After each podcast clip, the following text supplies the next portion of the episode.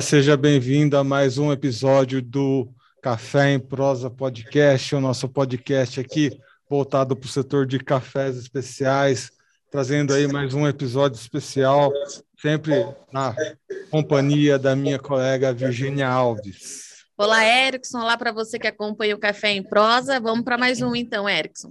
Bom, a gente sempre traz as personalidades aqui, né, do mundo da cafeicultura, dos cafés especiais. E a convidada de hoje é uma convidada de honra, né? A gente tem muito orgulho de trazer aqui com a gente a Flávia Lancha Alves de Oliveira, ela que é vice-presidente lá da, do Café Labareda, que tem uma história muito legal, muito interessante aí para contar sobre a, representatividade das mulheres na cafeicultura. Flávia, seja bem-vinda aqui ao nosso podcast. Oi, gente. Erickson, Virgínia, muito obrigado a quem está aí nos assistindo também. É uma honra participar aqui com vocês.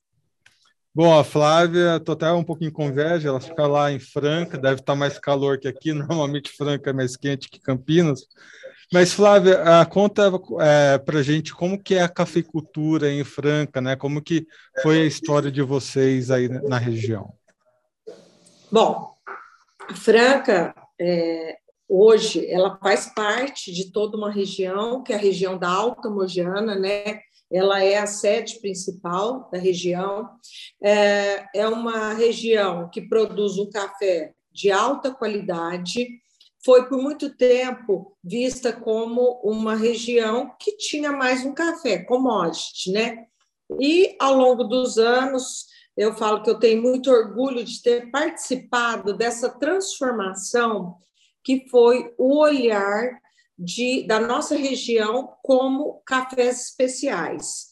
Em 2005, nós criamos a Associação de Cafés Especiais aqui da região, somos fundadores, e a partir daí a gente é, trouxe todo esse contexto né, para o Brasil e para o mundo. É, a Labareda começou em 2001 esse olhar para a questão dos cafés especiais. A gente começou a fazer uma pesquisa, nos preparamos é, com um terreiro, o terreiro até então era terreiro de terra batida, é, fizemos o terreiro asfaltado, e o que, que é que a gente aprendeu? O café ele já vem é, do pé com uma alta qualidade. Onde era o grande problema? No manejo pós-colheita. E foi daí que despertou é, na gente esse olhar mais cuidadoso com a pós-colheita. E desde então, a gente vem investindo muito em novas tecnologias, no cuidado com o café, e isso tem refletido na nossa participação em concursos sempre ficando entre os melhores cafés. E Flávia, é, nesse mês de outubro a gente comemora né, o mês da mulher rural, é, e por isso que eu fiquei feliz quando você aceitou conversar com a gente. Eu queria que você contasse um pouquinho da sua história com a Labareda, né? Você começou junto é, com seu marido, acompanhando, acompanhando ele, hoje você é vice-presidente da empresa. É, a gente sabe que esse é um espaço que está sendo cada vez mais ocupado pelas mulheres, a gente está chegando lá, né? Esse reconhecimento ele vem vindo e eu queria que você contasse um pouquinho da sua história é, enquanto mulher. Como é que foi para começar? O que, que você acha é, dessa representatividade para o setor? Pode ser?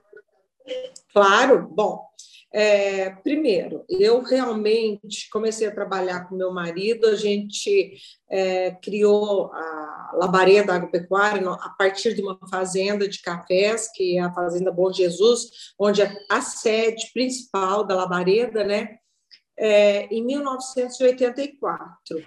E eu comecei a trabalhar com ele a partir de 1987, 88, e eu era bem novinha e eu ia na, na cooperativa, só tinha eu de mulher, mesmo quem trabalhava, o pessoal, os produtores, só era um ambiente totalmente masculino. Eu sempre conto uma história, né?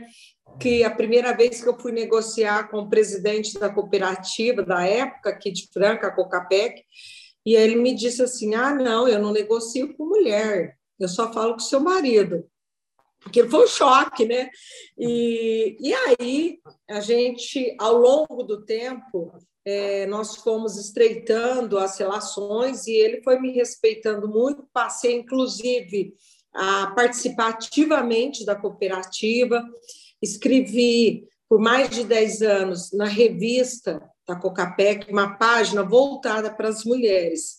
E essa é outra história também muito interessante, porque quando eles me chamaram para escrever, eles falaram: olha, você vai que a gente queria que você contasse histórias e também falar sobre receitas, etc. E tal. Falei, ó, se vocês quiserem realmente que eu escreva, não vai ser sobre receitas de café, pode até ter, mas eu quero trazer as mulheres para participar, que se envolvam mais né, no negócio de café. E aí isso aconteceu. Mas eu tenho uma tradição.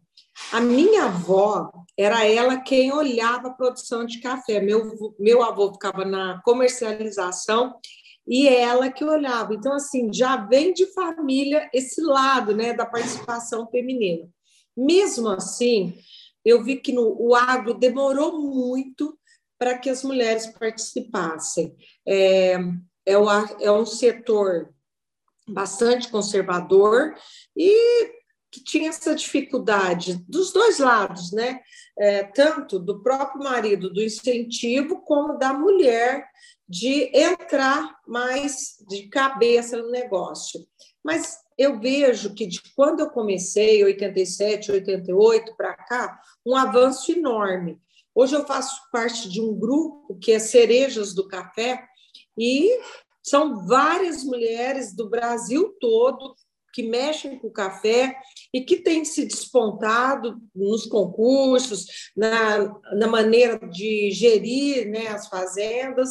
Então, essa história, ela tanto tem a ver com a minha história pessoal, eu tenho certeza que aqui na região eu fui a primeira em vários sentidos, né? como na que, própria questão é, do Brasil, mas vem evoluindo ao longo do tempo. Eu estava vendo aqui alguns dados que saiu recentemente. Hoje, no café, nós temos 30% de mulheres que são as responsáveis pelas propriedades rurais, né? Então, é um avanço grande já. Bom, a, a gente tem um, uma grande vantagem aqui no nosso podcast, que a Virgínia traz a visão dela, né, das mulheres, e eu tenho a minha visão um pouco mais né, do lado dos homens. Mas o que eu vejo né, de curioso, né, é, quando a gente conversa com uma liderança feminina, quando a gente vê uh, uma mulher à frente uh, da tomada de decisões, a gente vê que as mulheres têm um dom mais diplomático para resolver as coisas. Tanto que atualmente tem um quiprocó aí entre o Brasil e a China, quem está indo resolver é a ministra Tereza Cristina, por exemplo. Né? Uh, o quanto de diplomacia né, você precisou utilizar na sua empresa né, para você uh, conseguir lidar com as situações do dia a dia, né, inclusive internacionalmente. Vocês representam, a marca de vocês representa muito o Brasil em diversos países, né? Como que você usou a diplomacia aí para levar a marca Labareda mundo afora? Olha, eu vou te dizer uma coisa, que essa diplomacia começou é, dentro da minha empresa, e com o meu próprio relacionamento com meu marido, ele olhava a parte da produção e eu a parte administrativa. É, em 2001, eu fiz qualidade total do Sebrae e eu trouxe muitas técnicas de gestão novas, inclusive na questão da valorização dos colaboradores, do olhar para eles, de, de investir é, na qualidade de vida dos colaboradores.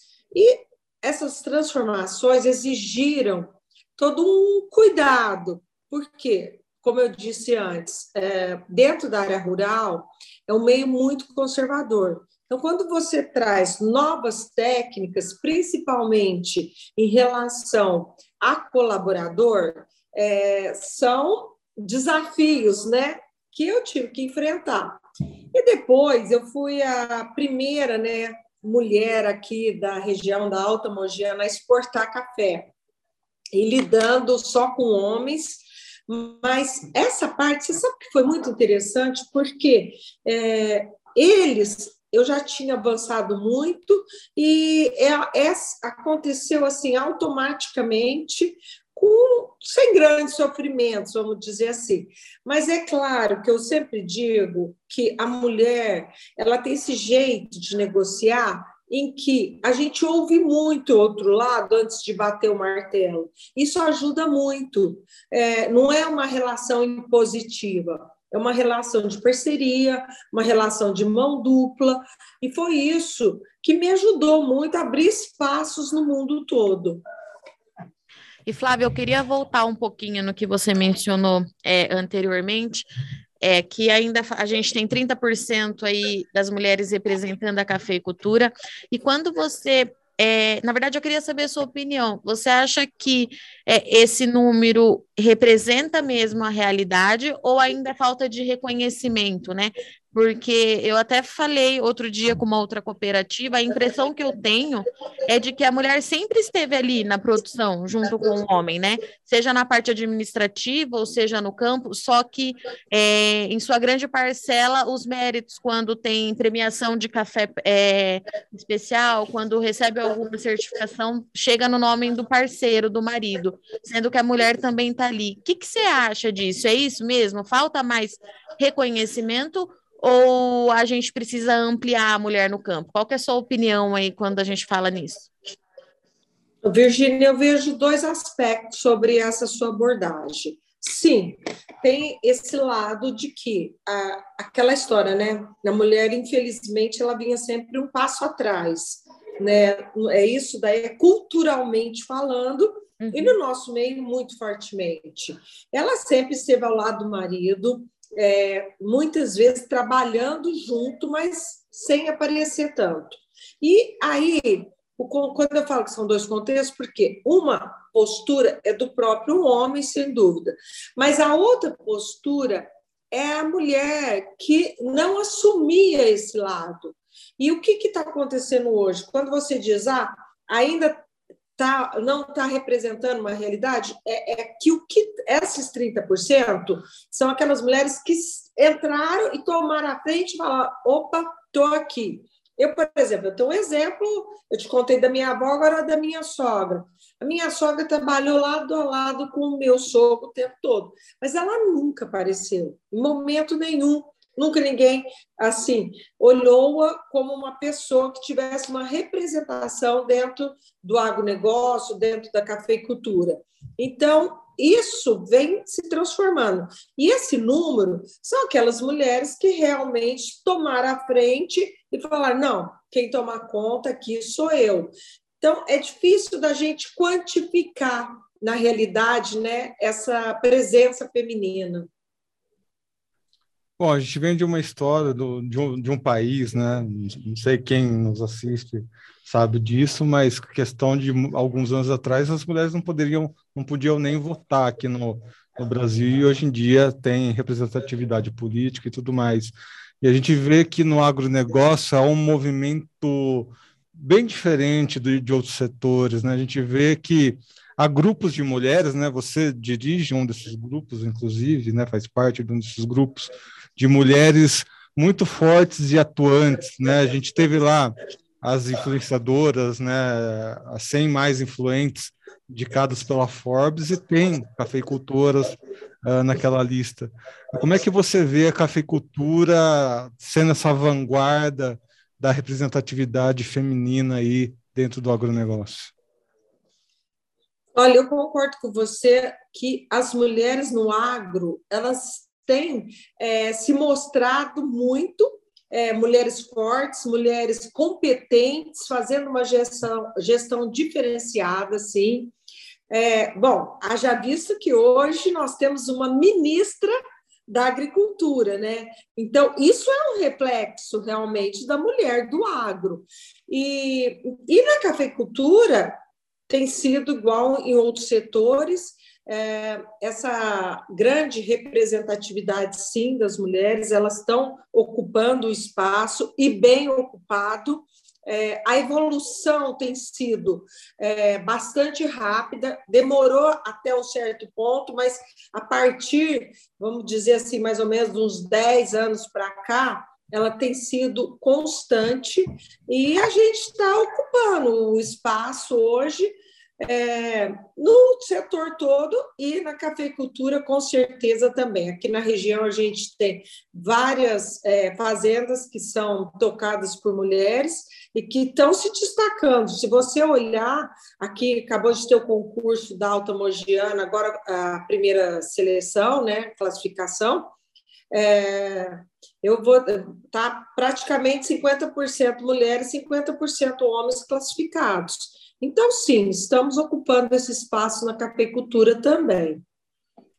E Flávia, é, no que, que você acha que a gente é, ainda encontra dificuldades, né? Do lado você é no, do setor produtivo, você faz negociação, vocês exportam. É, onde que, por ser mulher, a gente ainda encontra algum tipo de dificuldade que precisa avançar? Eu acredito que a maior parte está na própria mulher hoje é, a gente vê que, em geral, não só no agro, as mulheres se preparam muito mais. Elas estudam mais, elas vão atrás de, de conhecimento, de aprendizado, mas mesmo assim é muito interessante que tem é, alguns setores de que não, as mulheres não estão avançando. Por exemplo, quando a gente fala exportação, quando a gente fala na questão do mercado financeiro, né, ligado aí à questão do agronegócios, é, a gente vê muito poucas mulheres ainda. E aí eu vejo que é talvez ainda uma falta da própria mulher ocupar esses espaços. Então, esse é um desafio que para mim é muito claro e que talvez é, tem um lado claro do homem, né, de que ocupar esse espaço e não querer ceder para a mulher, mas um outro que é da própria mulher, que ela se acomoda numa posição.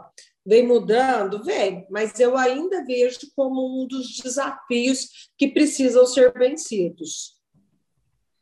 E Flávia, agora vamos começar a falar um pouquinho dos cafés aí feito pela Labareda porque vocês, né, acho que toda essa história que você conta repercute nisso, né?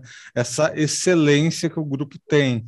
Uh, vocês ganharam um certificado, né? Foi uma das primeiras empresas uh, com certificado internacional aí na Alta Ramogiana. Uh, o café de vocês pontuou já entre os melhores do país. Como é que uh, essa história, toda essa história, a sua história, a história do seu marido, a história da propriedade, como é que isso repercute nessa busca pela excelência em cafés? É, você sabe que é muito interessante que eu falo assim, que um dos valores muito forte dentro da nossa empresa é qualidade. E a qualidade ela é amplamente, é, o, é, a gente usa isso o tempo inteiro, que é na qualidade do grão, que é na qualidade das pessoas que trabalham, que é na qualidade do que da entrega que a gente faz, e outro, a questão da melhoria, melhoria contínua. É, todos os nossos processos, eles são cuidadosamente é, olhados. Ah, nós temos rastreabilidade, e talvez para quem não sabe, a rastreabilidade é o produto final nosso, quando ele chega no, no lá no nosso comprador, por exemplo, na Inglaterra, se ele quiser, ele sabe quem, de que lavoura que veio aquele café, quem trabalhou, quais produtos que nós usamos no café. Então, assim, esse é um ponto que é, a gente tem muito cuidado. Outra questão muito importante: a gente respeita todas as normas, tanto a norma rural, que é a NR 31, quanto a ambiental. Nós temos todas as APPs preservadas, reserva legal e as novas tecnologias. Hoje, a gente, inclusive, foi classificado em fermentados, que é uma tecnologia nova, que o produto é colhido é, quando ele está cereja, vai direto para tambores, onde ele fica um tempo ali fermentando, depois vai para o terreiro suspenso. Quer dizer, é um processo demorado, um processo cuidadoso, mas que faz com que o café seja diferenciado. Como eu disse anteriormente, nós temos uma preocupação muito grande com a pós-colheita. E é isso que faz o diferencial do nosso café. E a outra questão, tanto aqui no mercado interno, quando a gente entrega um produto é, para exportação, a gente sempre toma cuidado que esse produto seja até melhor do que foi feita a venda. E todo esse contexto, esse cuidado que nós temos, faz a diferenciação. E quando as pessoas tomam meu café e elas dizem assim: nossa, café labareda é muito gostoso mesmo. E eu falo, eu tenho tranquilidade de dizer, e é, é por quê? Porque tem um processo todo por trás para que ele seja um café diferenciado. E Flávia, tem outro ponto que eu queria falar um pouquinho sobre a história da labareda, é porque a gente está vindo de um ano bastante complexo para a cafeicultura, eu não preciso nem expor é, os milhares de problemas e desafios que vem enfrentando. E eu percebo aqui no Notícias Agrícolas que a labareda está sempre dando é, um jeito, encontrando solução para para tentar entender o momento e tentar resolver os problemas, né? Eu falei com vocês após a geada, quando vocês mudaram um pouquinho a estratégia de renovação do cafezal para tentar minimizar os danos. A gente falou há pouco tempo é, sobre a questão dos embarques, né, da exportação via aérea para entregar o café lá fora, não deixar é, o cliente lá fora, né, é, com a falta da matéria-prima. E eu queria entender, assim, Flávia, nesse último ano, né, é, em tantos anos de empresa, como é que vocês estão lidando com esse ano? É, porque, pelo que eu entendi, vendo daqui de fora, é, diariamente vocês estão buscando soluções para resolver os problemas e não deixar é, com que os clientes fiquem sem esse café. Olha, Virgínia, eu já vou te falar uma coisa. Eu tenho uma, uma, um jeito que eu sempre falo, eu faço isso, falo para os meus filhos. É, não adianta a gente ficar chorando, a gente tem que buscar a solução mesmo, né? E os problemas, se você. Todo problema tem solução. Então, se não tiver, é porque não tem mesmo, mas só não tem solução para a morte. Eu sempre falo isso. É, e esse contexto, ele está bem. É, dentro dos meus filhos também, né, que hoje são eles que tocam a empresa diretamente, a minha atuação é muito mais no conselho, é, nas decisões macro. É, então, real, primeiro, o agro, a gente já tem que lidar o tempo inteirinho com a, o imprevisível. Você tem as intempéries, às vezes chove muito, às vezes está muito seco, você tem chuva de pedra, você tem geada. Então, isso já faz parte da cultura do agropecuarista, principalmente quem mexe com grãos, com cafés, né? É, na pecuária é um pouco menos. Então, depois você tem commodities que o quê? É, você está sujeito ao mercado. Uma hora tem demanda, é, e aí o, o, preço, muita demanda, o preço sobe, outra hora tem muita oferta, o preço cai.